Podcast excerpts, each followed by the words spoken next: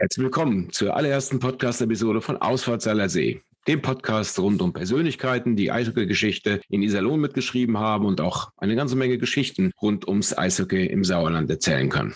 Dabei geht es natürlich nicht nur um ihre Zeit in Iserlohn, sondern auch, was sie vor und nach dieser erlebt haben und was sie zu dem gemacht hat, was sie heute sind. Am Mikrofon sind Alexander Wagner und André Beste. In der ersten Episode begrüßen wir Robert Hock. Von welcher lebenswichtigen Entscheidung er mit einem Big Mac in der Hand erfahren hat, welche Rolle Jaroslav Pusa für seine Karriere gespielt hat und wer ihn in der Playoff-Serie gegen Frankfurt besonders auf den Keks gegangen ist, erfahrt ihr in dieser ersten Folge. Zu Beginn hatten wir ein paar technische Probleme, für die wir uns entschuldigen können. Also, nichts wie rein in die erste Ausgabe von Ausfahrt Seiler See. Blinker rechts, wir freuen uns auf Robert Hock. Ausfahrt Salersee, der Podcast mit Persönlichkeiten der Iserlohner Eishockey-Geschichte.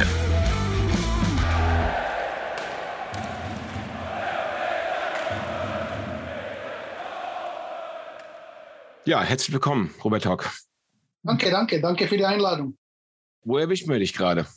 Ich bin jetzt in Florida und äh, bei mir daheim und äh, ja, äh, nördlich, nördlich von Vero Beach und äh, ja, da verbringe ich jetzt meine Zeit nach dem Eishockey.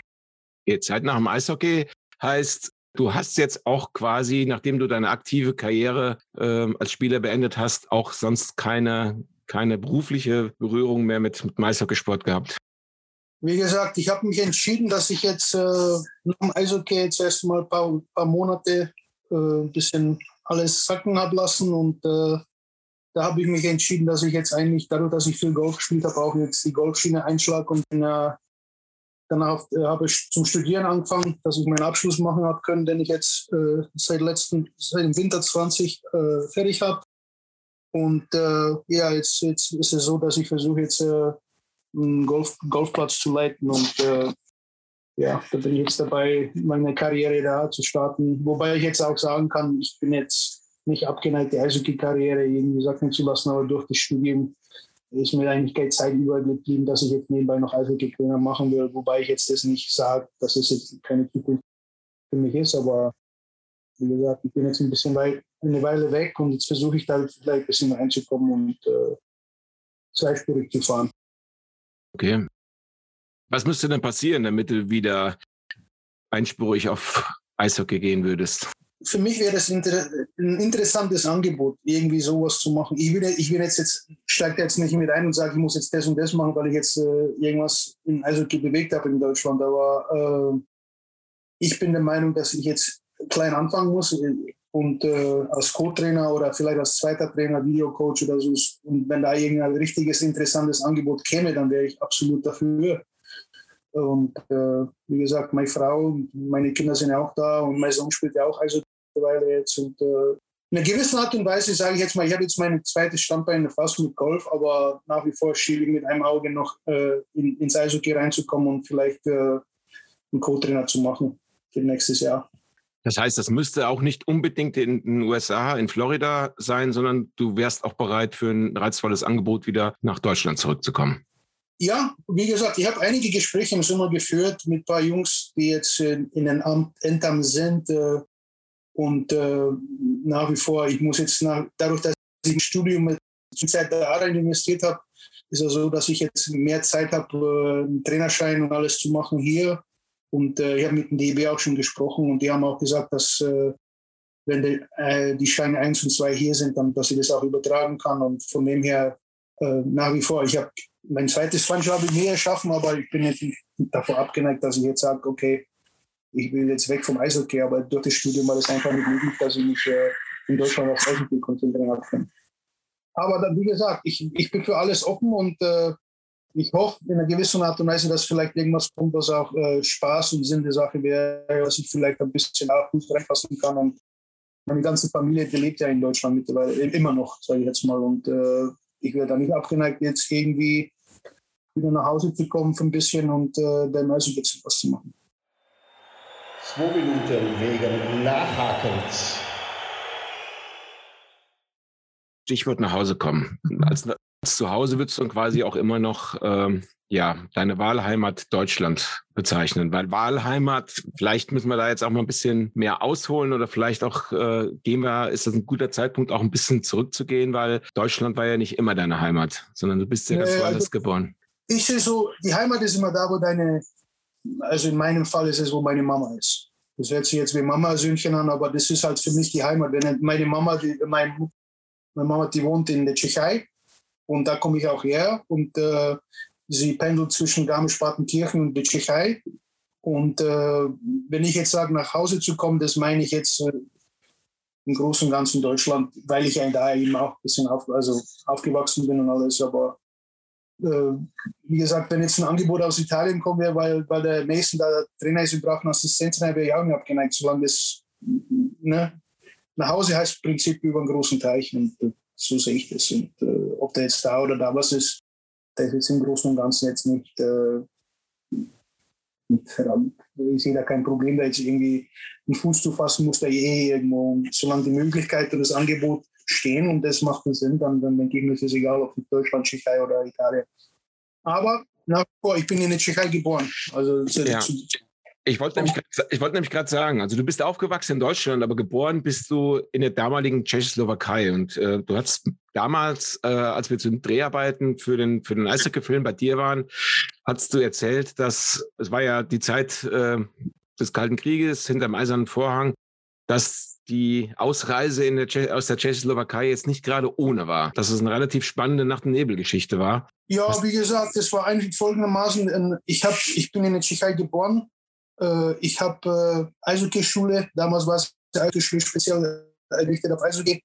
Bin durchgelaufen und mit äh, 13, mit 13 Jahren sagen meine Eltern einfach, dass wir nach Deutschland äh, zum Onkel fahren, zum Besuch. Und äh, wie gesagt, äh, durch die kommunistische Partei war das eigentlich so, dass du eigentlich sowas nicht hättest erwähnen sollen.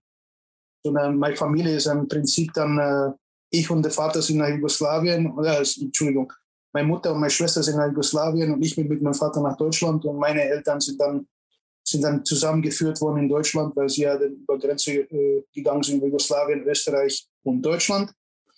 Und äh, ja, und dann sind wir praktisch in 1986 sind wir dann von der Tschechoslowakei damals geflüchtet und äh, sozusagen von, von 0 auf 100 angefangen wie gesagt, alles hinten liegen lassen. Wir haben drei Plastikflaschen dabei gehabt.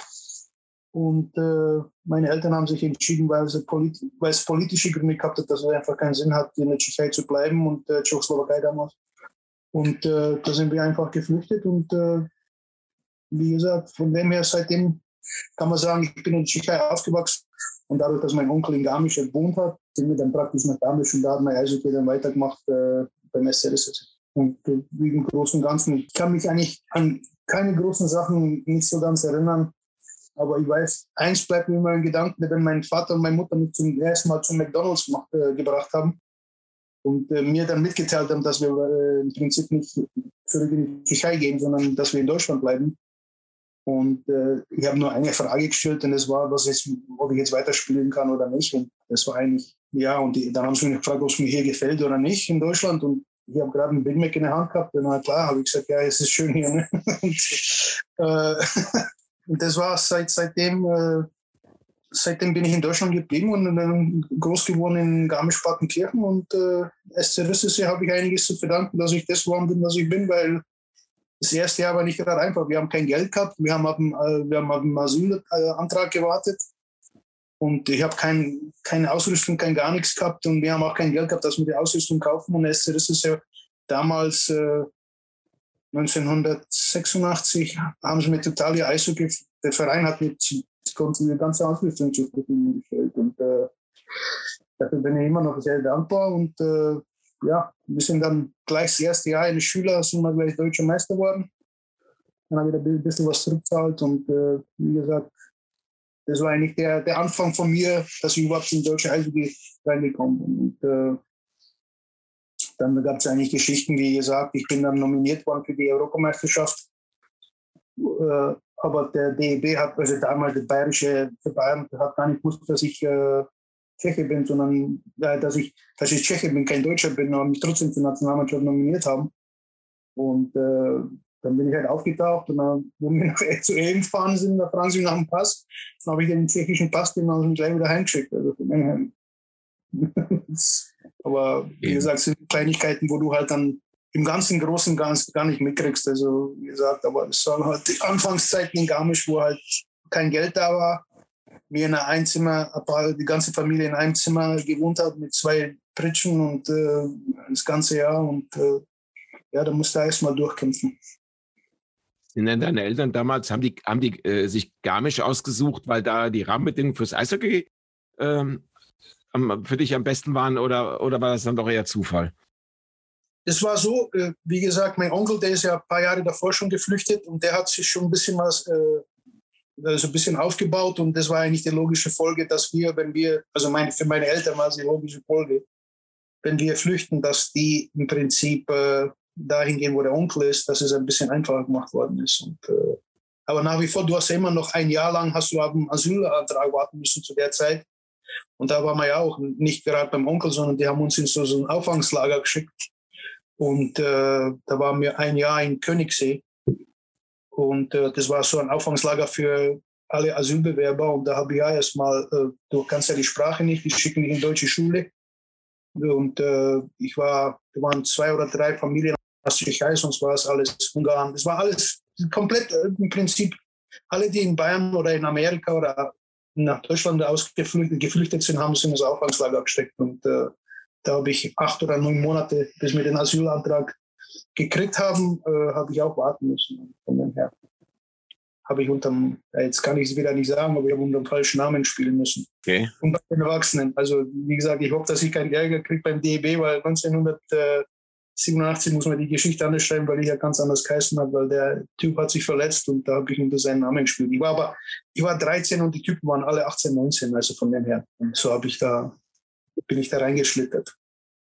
Und äh, ja, mein Vater hat immer Angst gehabt und ich kann mich erinnern, dass er da eigentlich nicht dafür war, dass ich bei den Männern da mitspielen muss und alles. Und mhm. Man hat sich da durchgeboxt und das nächste Jahr, wo wir den Schein dann gekriegt haben, dann war es einfach so, dass wir nach Garmisch gegangen sind und da habe ich beim SCDC angefangen. Wann war denn der Zeitpunkt für dich, ähm, wo du das Gefühl hast, Mensch, äh, mit Eishockey könnte ich ja gegebenenfalls mal später Geld verdienen? 15 wo der Franz mich in die erste geholt hat. Nach dem zweiten Jahr eines Zerrisses ist der Franz Rendl Haupttrainer geworden in Garmisch. Und äh, ich, vier, drei, drei Leute waren dabei, die einfach den Sprung in die erste Mannschaft schaffen haben können. Und die waren alle zwei Jahre älter, da habe ich einen erwarten müssen. Aber ich habe nach wie vor bei der ersten Mannschaft mittrainieren können mit 15. Und die anderen, Floris Storch und Josef Lehnert, die haben schon dann mit 16, 17 schon in Darmstadt gespielt. Ich habe ein Jahr warten müssen. Und dann, wo ich 16 äh, geworden bin, äh, bin ich dann in die erste geholt worden. Und äh, mit 15 wurde Franz Reindl mich dann eingeladen zum Training. Da ist mir eigentlich klar geworden, dass das vielleicht irgendwas gehen könnte. Wobei es gestern in der zweiten Liga war, aber nach wie vor, äh, das war die Zeit, wo ich dann gesagt habe, hm, vielleicht sollte ich meinen Lehrer in der Schule dann sagen, dass es doch nichts wird mit der Schule, sondern also, ja. Mhm. Das heißt, das heißt, du hast mit 15 hast du schon äh, voll im Seniorenbereich zweite Liga gespielt? Nicht gespielt, sondern mittrainiert. Mit 16 dann okay. bin ich in, in, die erste Mannschaft geholt worden.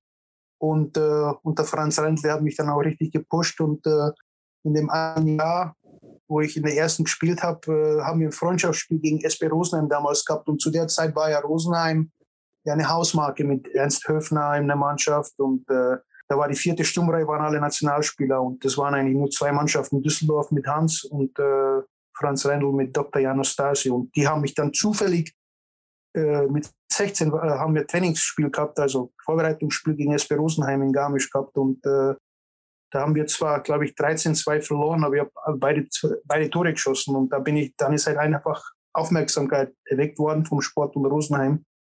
Und dann haben sie mich dann Jahr drauf, bin ich dann nach äh, Rosenheim gewechselt zu der Top-Mannschaft, wobei ich sagen muss, ich habe vielleicht ich hab 15 oder 16 Spiele in der Mannschaft gehabt, aber das war, das war eine Mannschaft, wo ich sagen muss, die war einfach geladen mit, mit Superstars. Da war Jaro Pusa dabei, Schorsch Franz, Ernst Höfner hat nur mitgespielt, hinten war Ron Fischer, Vinci Sebeck, Putzi Reil. Das waren schon, zu der Zeit waren es ja Superstars in der Liga. Ne? Und die vierte Sturmreihe waren ja Bernd Kühnhauser, Kummer, und Rem Püker. Das war die vierte Sturmreihe. Sonst war alles, das waren ja, war eine Wahnsinn. Das war so, wie, so kannst du sagen, wie Borussia Dortmund und Bayern München im Fußball jetzt sind. Das war damals Rosenheim und Düsseldorf. Und äh, wie gesagt, äh, da, da hat Geld, man muss sagen, das war einer der wenigen Vereine, wo ich sagen kann, da hat der Geld überhaupt keine Rolle gespielt. Also 0,0. Also, ich habe mit 16 ein Auto gekriegt, ein Mercedes als Vereinsauto. Und da war er 16. Also, also so, das hat keinen interessiert. Das waren halt Zeiten, wo man einfach am Spieler heutzutage gar nicht erklären kann. Weil es entweder du hast es mitgemacht oder du hast es nicht mitgemacht. Es war halt äh, total für mich genial, weil wir waren 16 Jahre alt. Äh, wir haben eine Vier-Zimmer-Wohnung gekriegt äh, Auto vor der Tür, Geld.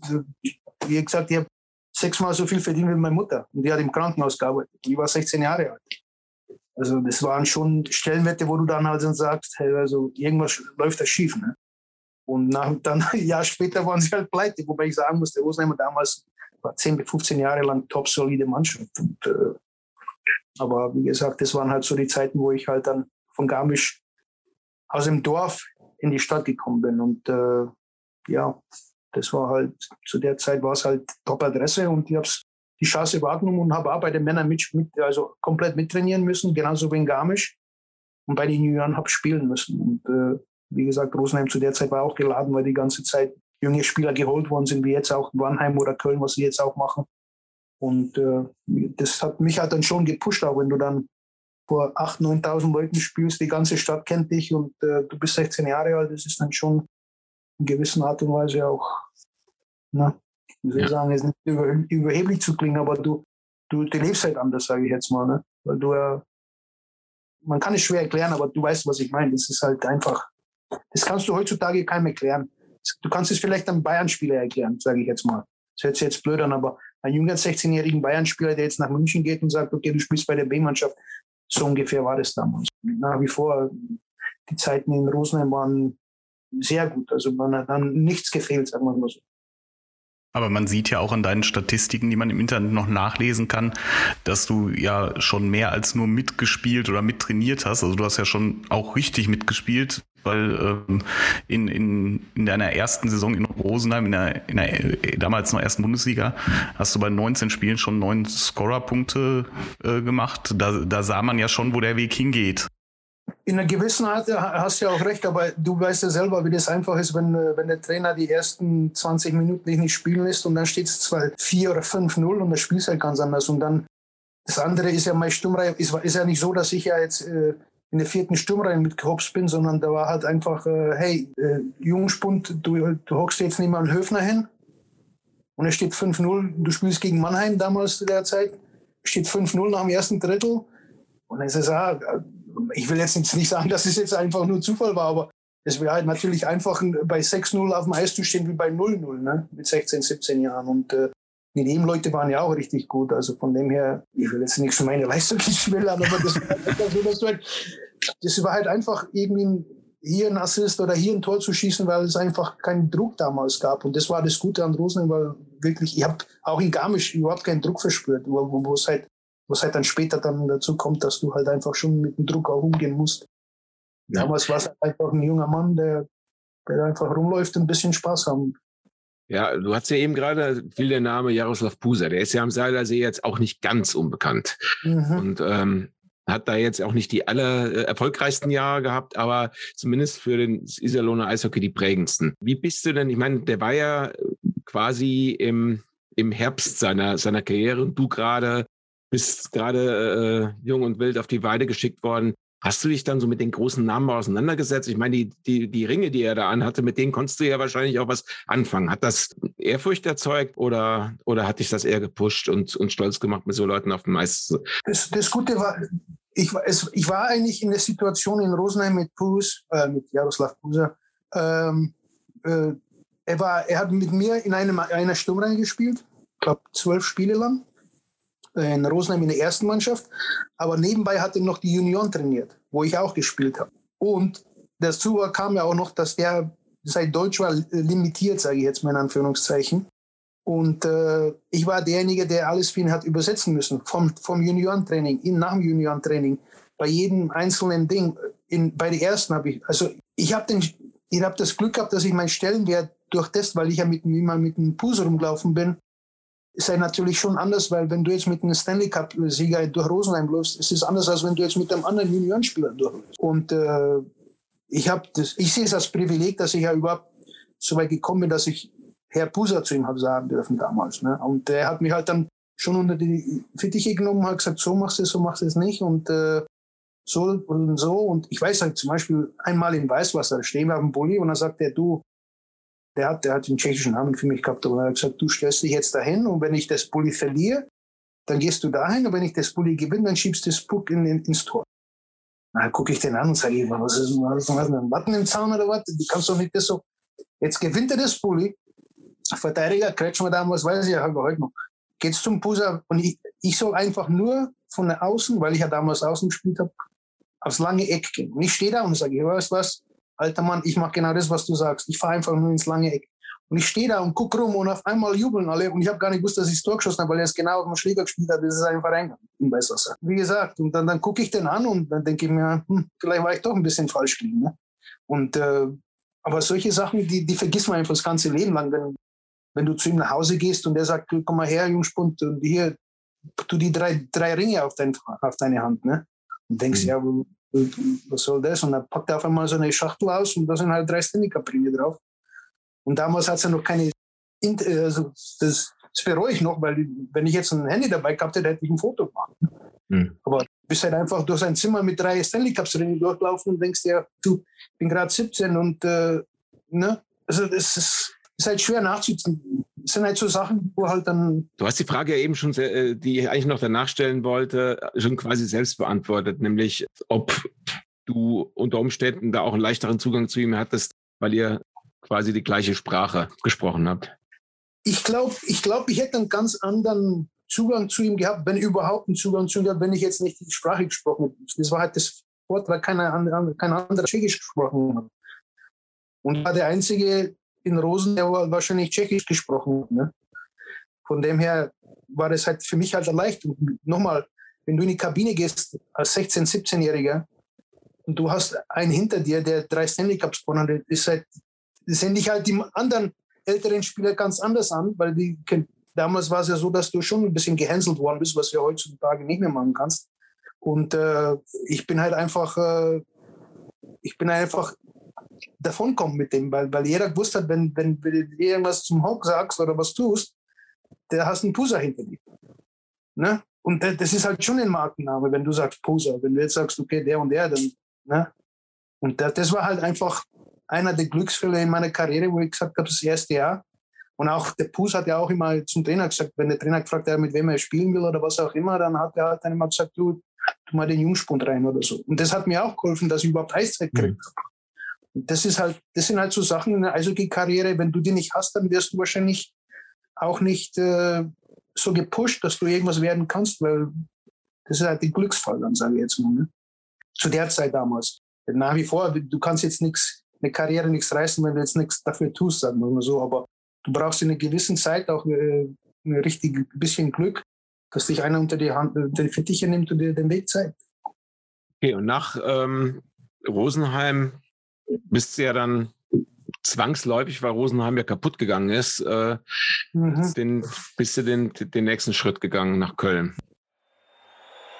Zwei Minuten wegen Check gegen Kopf und Nackenbereich das war, das war ein Höhlenjahr. Das kann ich keinem empfehlen. Also das, das, das Jahr war, das war ja, da haben die den Russen gekriegt, den, den, den, den ich weiß gar nicht, wie der mir geheißen aber der gibt mir jetzt noch Halbträume. Und der hat mich ja geschleift. Das war ja, das, das war ja, da war der Bernd Hake Co-Trainer zu der Zeit. Und wie gesagt, der hat, der hat Sachen gemacht. Ich war 17, 18 Jahre alt. Ich war keine, keine 70 Kilo war ich da, dünn. Und der hat, der hat da Sachen gebracht, der Russe. Das war ja, das war ja, da habe ich jetzt noch Gänsehaut, wenn ich das kriege. Also, der hat zum Beispiel, einmal hat er so Bleiwesten geholt, ne? so die, die russischen Bleiwesten. Und da ist halt der Helmut Steiger, dann der, der, der Tommy Brandl, Lupzig, alle nicht. Die laufen mit den Bleiwesten fünf Minuten, sechs Minuten. Dann haben sie die runtergetan.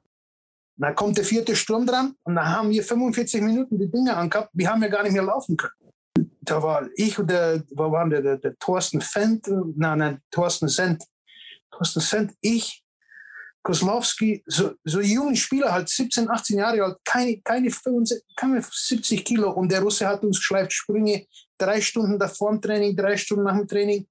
Ich, das war ein Höhlenjahr und da hat er mich Sporal auch Sport, also ein bisschen auch spielen lassen. Und äh, das war ein Jahr, wo ich sagen muss, also wir sind zwar ins Finale gekommen, haben im siebten Spiel verloren. Und das, das wäre ja auch so eine Sache, vergiss ich nicht. Da kommt er, musst dir vorstellen, da kommt er in den Bus, nach Düsseldorf, wir verlieren das siebte Spiel in der Verlängerung. Benoit Dusse hat das Tor geschossen. Und dann sagte, dann nimmt er das Mikrofon und dann sagt, sagt er in das Mikrofon, ja, heute haben wir verloren, heute wird gefeiert, morgen frei, am Dienstag fängt Sommertraining. Ja. Du, dann habe ich gesagt, du, dann habe ich damals meinen Agent noch angerufen, am gleichen Tag noch, auf dem Heimweg von Düsseldorf nach Köln. Dann habe ich gesagt, du, bei aller Liebe, ich, ist mir egal, wo ich hingehe, aber ich, ich muss hier weg. Ich, ich habe meine Sachen schon zusammenpackt gehabt, ich war fertig.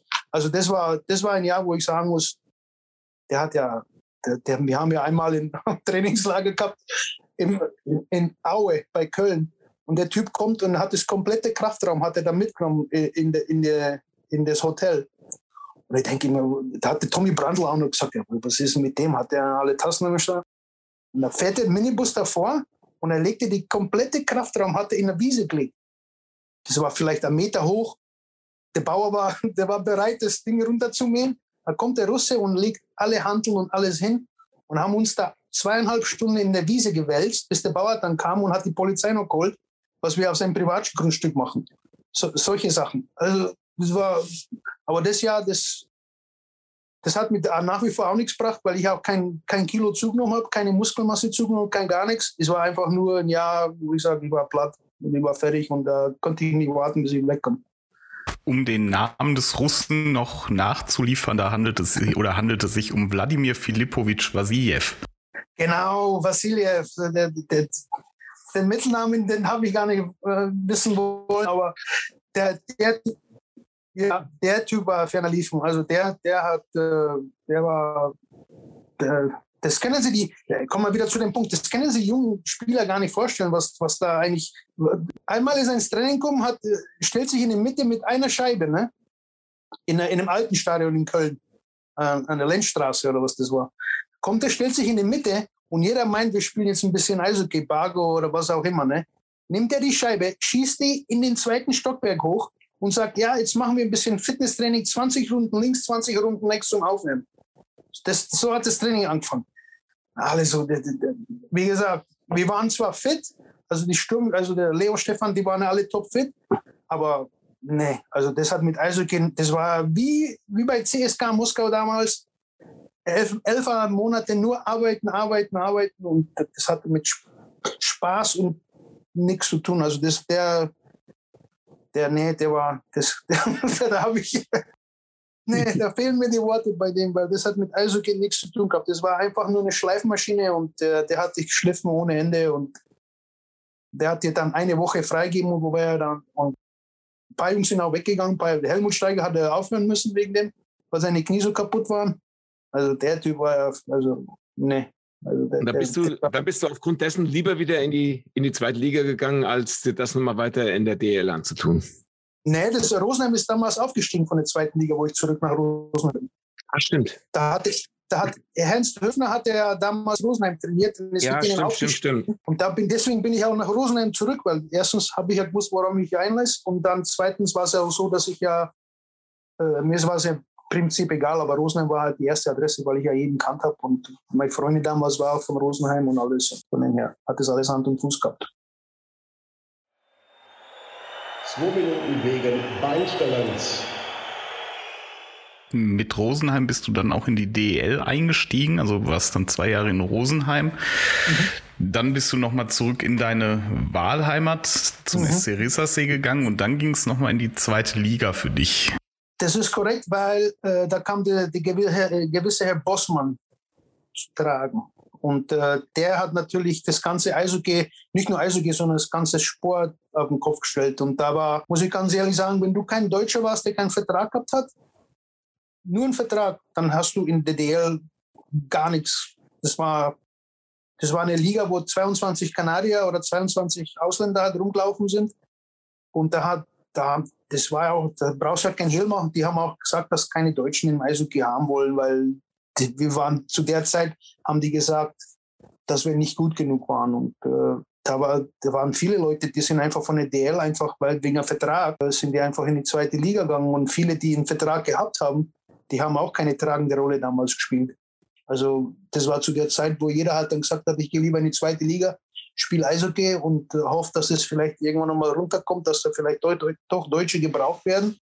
Aber die, die, die drei Jahre, wo ich in Heilbronn war, da, da waren keine Deutschen im Bedarf. Also da, es war auch schwer, in die DL reinzukommen, weil die lieber einen schlechten äh, Kanadier genommen haben, weil da keine Ausländerbegrenzung war.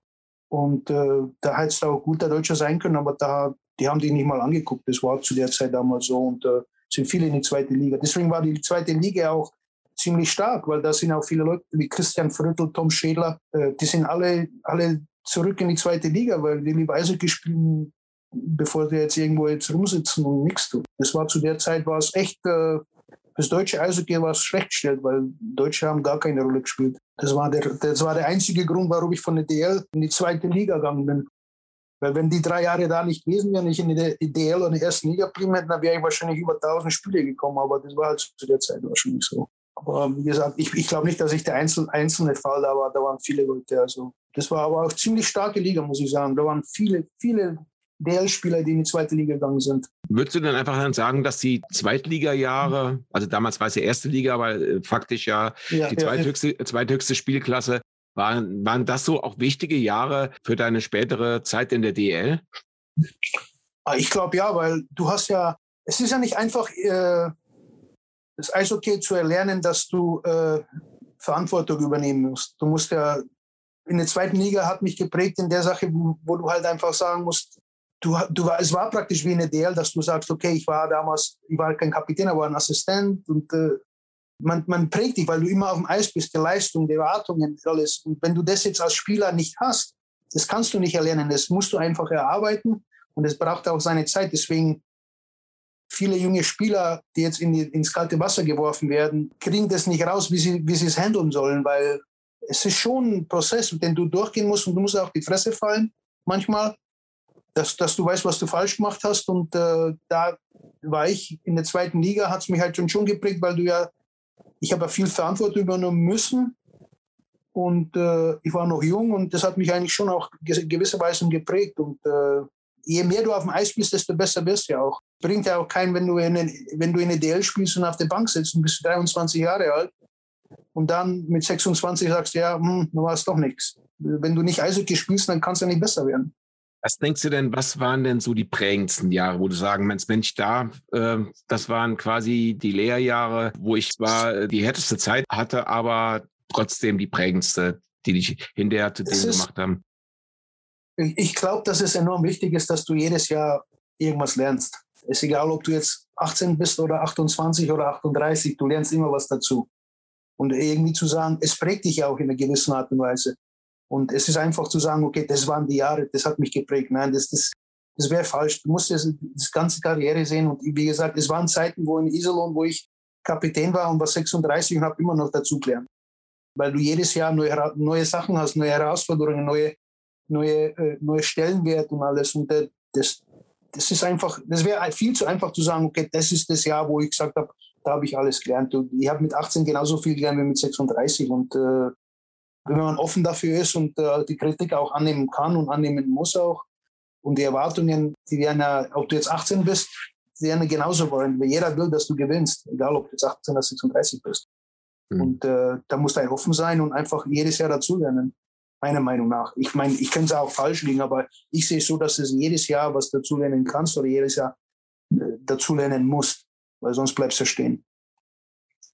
Ja, du hast es ja gerade schon gesagt, Kapitän in Iserlohn. Kommen wir jetzt einfach auch mal zu deiner Zeit in Iserlohn, weil du hast viele Stationen in deiner Karriere gehabt, aber die längste Zeit hast du in der Tat in Iserlohn verbracht. Und wenn man jetzt auch wieder zu Wikipedia zurückkommt, da bist du sogar noch mit einem Zitat, dass Iserlohn für dich auch quasi auch zu einer sportlichen Heimat geworden ist und dementsprechend du da quasi auch alles vorgefunden hast, was du für ein zufriedenstellendes Leben brauchtest. Beschreib doch ungefähr mal, was das denn war. Was hat das denn ausgemacht? Wie gesagt, wenn du, da kommen wir wieder zu dem Punkt, wo wir gerade angesprochen haben mit dem Lernprozess. Ich war in Großstädten, ich war in Köln, ich war in Mannheim, ich war in Hannover und dann kommst du nach Iserlohn und ich bin ja aufgewachsen in einer kleineren Stadt, also kommt mir das Leben in Iserlohn eigentlich mehr zugute. Ich habe mich richtig wohl gefühlt und äh, es war einfach so, dass ich jetzt sagen muss, dass Iserlohn für, für den sportlichen, aber auch für den privaten äh, Gang, also als Person oder als Spieler, sehr, sehr gut ist, weil du ja alles, alles, alles ist so persönlich. Wenn du jetzt in Köln bist, dann bist du eine Nummer. Wenn du jetzt in Mannheim bist, bist du eine Nummer, weil du einfach ziemlich viel auch ne, kommen und gehen ist, was in Iserlohn zu der Zeit nicht gegangen, nicht so war. Und da kannst du ja auch ein bisschen auch, du fühlst dich auch ein bisschen ein, ein Teil der, sage ich jetzt mal, der Iserlohn-Familie. Weil, wie gesagt, wenn du jetzt in Hannover gespielt hast, da, da gehst du aus dem Stadion und kennst keinen. Aber in Iserlohn passiert es nicht, weil wenn ich jetzt zum Karstadt gehe mit meinen Kindern, da sind wahrscheinlich 30 Leute, die im Stadion gestern waren, in, in, in der Stadt. Und das, das, das ist halt das, was Iserlohn auch so ausmacht, dass du die Nähe von den Leuten, ich sage jetzt keine Fans, sondern Menschen in Iserlohn hast. Das, das gibt es halt wirklich nur selten, vielleicht Schwenningen, aber das, das war's. Und das macht halt eben Iserlohn sehr attraktiv, wenn du so ein Mensch bist wie ich, dass du die Persönlichkeit, also persönlich ist ja eine gewisse Art von Kontakt, weil du ja auch was dazulernen wirst und du suchst auch eine Herausforderung, dass du sagst, okay, vielleicht sollte ich auch hören, was die Leute zu sagen haben. In Köln oder so hast du es nicht, weil es so groß ist. Du machst einfach dein Ding, das ist ja wie ein Profi. Und in Iserlohn bist du jetzt, zwar bist du ein Profi, du musst dich auch wie ein Profi benehmen, aber du hast auch die Nähe zu den Leuten. Und wie gesagt, das erste Jahr, wo ich nach Iserlohn gekommen bin, da der komplette Straße hat, hat gewusst, wer ich bin und was los ist. Und ich war drei Minuten da. Da sind schon Leute gekommen, haben gesagt, hey, wie geht's? Hier ist ein, haben sie mir eine Flasche Wein mitgebracht, Brot und so eine Sachen und äh, für den Anfang. Das macht halt, das macht halt einer der interessanten Faktoren für Iserlohn, dass es einfach die Menschennähe da ist und äh, das kommt mir, das mag ich persönlich und es kommt mir auch sehr zugute und deswegen habe ich mich auch immer sehr wohl gefühlt in Iserlohn und äh, auch meine Kinder, meine Frau, die haben sich alle sehr wohl gefühlt da, von dem her. Das ist einer der Gründe. Eishockey-mäßig, klar, wie gesagt, es gab in Iserlohn rauf und runter. Das erste Jahr, das zweite Jahr waren schwer, also nicht schwer, aber es war nicht schwerer, wie halt dann, wenn der Erfolg kam. Man, das Gute, was ich ja miterlebt habe, ich habe die schlechten Zeiten genauso mitgemacht wie die guten Zeiten. Man kann ja auch sehen, was das Potenzial in Iserlohn ist, wenn, wenn es alles gut läuft. Man muss aber auch sehen, wie das Iserlohn war, wenn es schlecht gelaufen ist, wenn, wenn Leute vom Bus gestanden sind und wollten, dass wir abfahren. Und haben sie Jimmy Roy da auf Deutsch angesprochen und der hat gar nicht gewusst, was los ist erst. Ja. Und so, so Sachen halt, die, die kommen halt dann einfach, das war in Kassel. Das sind halt so Sachen, die muss halt dann offen sein dafür. Und ich denke mal, dass Iserlohn, das ist, wenn du offen bist zu den Menschen in Iserlohn, dann sind die auch offen zu dir. Und solange du, der, solange du denen zuhörst, was die zu sagen haben, hören sie dir auch zu, was du zu sagen hast. Und äh, ich glaube, das, das, das, der Austausch ist einfach da, wo es halt einfach näher ist an den Fans und an den Menschen in Iserlohn, der woanders ist. Und das, das mag ich persönlich, weil, wie gesagt, ich habe da kein Problem, mit irgendjemand zu reden, aber den siehst du ja nie wieder. Aber ich weiß, wenn ich jetzt mit Iserlohn vor der Halle mit jemandem spricht, der kennt ein paar Leute und weißt du, was ich meine? Das ist eine Kettenreaktion, wo du halt dann einfach nicht äh, vermeiden kannst. Und da, das, das habe ich eigentlich kein, kein Problem damit gehabt und äh, bin eigentlich ganz gut gefahren damit. Mhm. Jetzt ist ja, jetzt hat sich ja die Trophäenvitrine in der Zeit, wo du in Iserlohn warst, jetzt nicht unbedingt prall gefüllt. Ähm, aber was war denn trotzdem für dich immer Jahr für Jahr dann auch ausschlaggebend, auch wenn jetzt nicht die, die Aussicht darauf bestand, mit Iserlohn einen Titel zu gewinnen, was war denn für dich dann auch mit ausschlaggebend sportlich, da immer wieder noch ein Jahr dran zu hängen? Weil ich meine, du hast ja regelmäßig äh, geliefert wie eine Maschine, du hast jedes Jahr ordentliche Scorerpunkte, warst dann mitunter Topscorer. Du wirst ja sicherlich auch viel attraktivere Angebote als in Iserlohn bekommen. Was war denn ausschlaggebend, trotzdem in Iserlohn zu bleiben? Wie gesagt, ich glaube, dass einer der Gründe, warum ich in Iserlohn immer bleiben wollte, ist, äh, dass ich immer mehr wollte. Wenn ich Iserlohn gekommen bin, hat es immer geheißen, wir haben nie die Playoffs erreicht. Das war der erste Ziel. Kommen in die Pre-Playoffs, dann hat es geheißen, wir waren nie unter den sechs. Dann sind wir mit, äh, gegen Frankfurt unter die ersten sechs gekommen, wo wir dann verloren haben. Und dann war es ja so, dass, was ist der nächste Schritt? Und das war für mich die größte Herausforderung, dass ich einfach gesagt habe, ey, vielleicht geht dann noch mehr, vielleicht geht dann noch mehr. Und das war einfach jeden Sommer halt der Gang, wo ich gesagt habe, vielleicht geht dann noch mehr, vielleicht geht dann noch mehr. Mal sehen, was dieses Jahr passiert. Vielleicht holen die ein paar Granaten, die halt einschlagen ne, du hoffst halt immer auf mehr, auf mehr, weil du weißt genau, wie das war, wenn du in die Pre-Playoffs gekommen bist, was da für ein Rambazamba war. Dann weißt du genau, wie die Leute vor, äh, mit der Schlange gestanden sind für, gegen Frankfurt. Und dann denkst du jedes Jahr, wenn du heimgehst, denkst, hey, was wäre los in Iserlohn, wenn du in die ersten vier kommst oder wenn du die nächste Runde weiterkommst? Das war für mich die größte Herausforderung, dass ich halt sehen wollte, was sportlich überhaupt noch möglich ist oder weil wir, ich glaube, dass Iserlohn das Potenzial noch nicht richtig ausgereizt hat. Weil ich kann mir nicht vorstellen, wenn die ins Halbfinale kommen, was da für, für, eine, für eine Sause in Iserlohn ist. Aber dann liegt es ja wieder an einem Spieler, sagen zu, hey, Halbfinale ist vielleicht nicht gut genug. Vielleicht nächstes Jahr, wenn alles richtig läuft, vielleicht kann man den nächsten Schritt machen, den nächsten. Und das war für mich die größte Herausforderung in Niederlande, weil Angebote waren da. Gerade nach dem Jahr, wo wir gegen, mit Wolf wieder Vertragsverhandlungen gehabt haben. Aber ich wollte ja im Prinzip ja nicht weg. Und äh, wie gesagt, das war halt die größte Herausforderung, dass du, dass du einfach über den Tellerrand gucken wolltest und sagst, hey, was ist, was ist, was ist denn da hinten noch? Was passiert noch? Was könnte sein? Was könnte noch gehen? Und ja, das war halt jedes Jahr für mich die größte Herausforderung. Nicht jetzt die Punkte oder ob jetzt da, ob der Wolf jetzt 100 Tore schießt oder so, sondern einfach mal sehen, was, was in Iserlohn, wenn, wenn wir wirklich noch eine Runde weiterkommen. Ja, du hast es eben gerade schon angesprochen. Wir kommen nicht drum herum, über diese Serie zu sprechen gegen Frankfurt. Ähm, die war ja, glaube in der Vereinsgeschichte so die aufreibendste. Äh, in den nicht allzu häufig vorkommenden Playoff-Serien war das sicherlich eine der, der, der spannendsten und vor allen Dingen auch der spektakulärsten. Na, nach, nach, nachhinein gesehen sage ich ja, aber wenn du mitten dabei bist, dann denkst du darüber nicht nach. Du wirst einfach nur Spiel zu Spiel marschieren und sehen, was los ist. Und äh, wie gesagt, wir haben da ein paar, wir haben eine gute Ausgangsmöglichkeit gehabt, wo wir 3-1 vorn waren. Und äh, dann kam das Spiel, wo wir daheim verloren haben und dann in Frankfurt noch. Also wie gesagt, das war, war eine geile Serie, aber ich, mir wäre es trotzdem lieber, wenn wir gewonnen hätten. Aber das war schon, man muss auch sagen, wir haben auch zu der Zeit, die Mannschaft war ja auch jetzt nicht jetzt äh, keinem nahe zu treten, aber die Mannschaft war gut besetzt, aber nur in den ersten zweieinhalb Stunden rein. Ja, sagen wir mal maximal drei. Und das hat uns meiner Meinung nach ein bisschen auch was gekostet zum, zum siebten Spiel, weil wir einfach wirklich äh, gratis lange Spiel da und alles. Wir haben da teilweise mit zweieinhalb Stunden reingespielt und das geht auch nach die Substanz. Und äh, ich denke mir, wenn wir da ein bisschen, bisschen tief, mehr Tiefe gehabt hätten, dann glaube ich, hätte es ein bisschen anders ausgehen können. Und, äh, aber wie gesagt, wir sind ja das ganze Jahr mit drei Stunden rein marschiert. Und äh, das ist jetzt keiner, die gerade ausrede, aber es ist jetzt keiner, aber wie gesagt, das, das ist ein Grund, warum jeder Verein jetzt momentan auf vier Stunden reinbaut, weil, weil du brauchst schon in, in gerade Ende der Saison brauchst du Tiefe und die haben wir nicht gehabt damals. Äh, Gibt es da irgendeine Situation in der Serie, wo du, wo du heute noch dran denkst, wo du sagst, hätte ich den Pass gespielt oder äh, hätte ich da selber geschossen, dann hätten wir Frankfurt geschlagen? ja, wie soll ich jetzt sagen, das ist jetzt Bruder, aber äh, im siebten Spiel in der 60. Minute kommt die Sirene. Und das kannst du im Video auch noch angucken. Und ich, ich bin am rechten Pfosten und ich bin gerade am, am Knien und, äh, das ist, und da steht der Jason Young über mir und erzählt mir da irgendwas auf Englisch, dass ich jetzt irgendwie weitergehen soll, bla bla. Und da war eine Sekunde in meinem, wo ich gesagt habe, ich hau dem jetzt mit dem Schläger so auf den Kopf. Der, der ist mir so richtig auf den Sender gegangen und habe das war, das ist das, wo mir am meisten aufregt, dass ich da irgendwas nicht gemacht habe, weil der Typ, der, der komplett sieben Spiele hat er mich richtig angekotzt und dann steht er noch über mir nach der Sirene und denke ich mir, nee, also da wäre ich wieder gesperrt und dann habe ich gesagt, den, den kloppe ich jetzt so um. Habe ich mir wirklich gedacht, also das, und da habe ich gesagt, na, fahr lieber weiter. Du siehst es ja am Video, ich habe es ja ein paar Mal schon geguckt. Ich fahre da einfach weg und der steht da über mir und da, das sind halt so Sachen, wo du denkst jetzt nicht über einen Pass nach oder hätte ich da was gemacht, weil die Serie war wirklich ausgeglichen.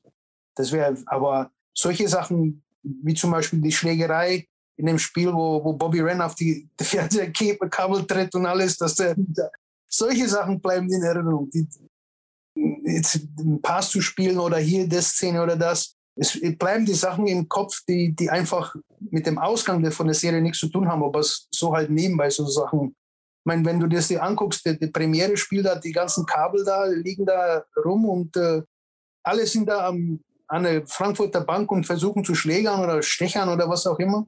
Und ich gucke da rüber und der Bobby Renn steht da draußen in den, in den Gang und tritt auf die Premiere-Kabel oder was ist damals zu der Zeit war, Sport 1-Kabel oder was. Dass du ja gar nicht sehen, dass er da mit dem Schläger noch in den Frankfurter Dingen einsticht. Solche Sachen bleiben, weißt du, was ich meine?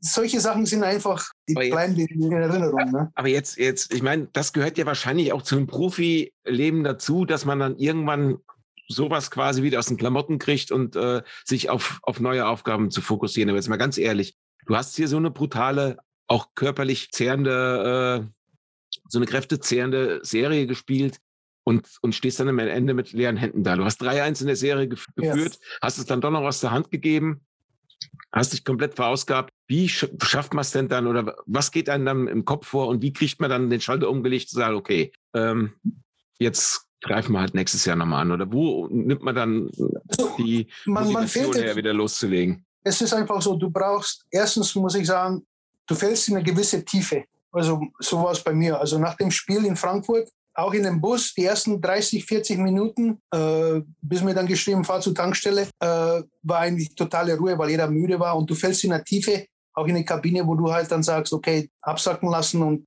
jeder war halt ne, ein bisschen enttäuscht auch, ein bisschen, äh, ein bisschen mehr.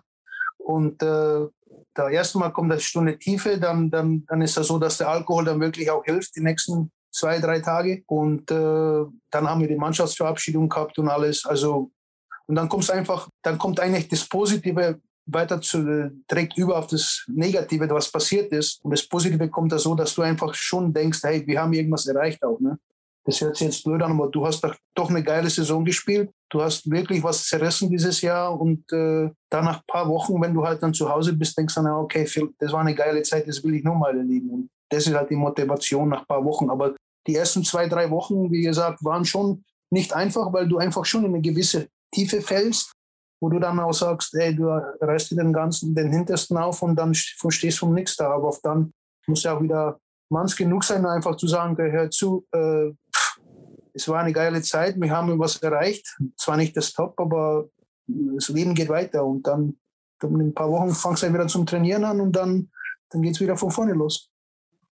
Ja, das war der erste Teil unseres Podcasts mit Robert Hock. Im zweiten Teil berichtet er uns unter anderem darüber, wie unsicher das Leben als Profisportler ist, wie sein besonderes Verhältnis zu Hans Zach war und wer seine Lieblingsspieler waren, mit denen er in seiner aktiven Karriere zusammengespielt hat. Freut euch drauf.